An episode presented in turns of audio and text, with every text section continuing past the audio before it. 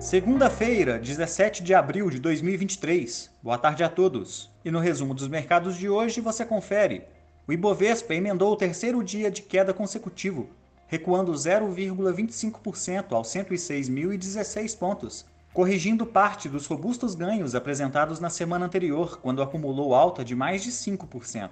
Como outros destaques na ponta positiva, as ações da JHSF subiram 3,23%, impulsionadas pelo anúncio de que a companhia pagará 97,5 milhões de reais em dividendos, a ser realizado em três parcelas de 32,5 milhões, no equivalente total de pouco mais de 14 centavos por ação.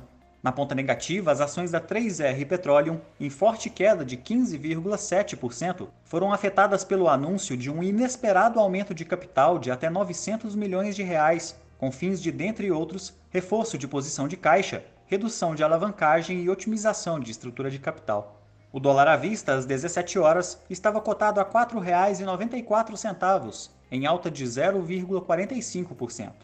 No exterior, as bolsas asiáticas fecharam em alta, favorecidas pelas expectativas positivas dos investidores locais em torno da recuperação econômica da China, que terá seus dados do produto interno bruto referente ao primeiro trimestre de 2023 divulgados na noite de hoje.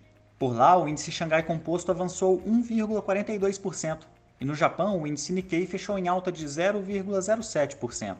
Os mercados europeus encerraram sem direção única, com investidores atentos à semana cheia de indicadores econômicos, contando com o índice de expectativas econômicas da Alemanha na terça, inflação ao consumidor da zona do euro na quarta e a ata do Banco Central Europeu, que sai na quinta-feira.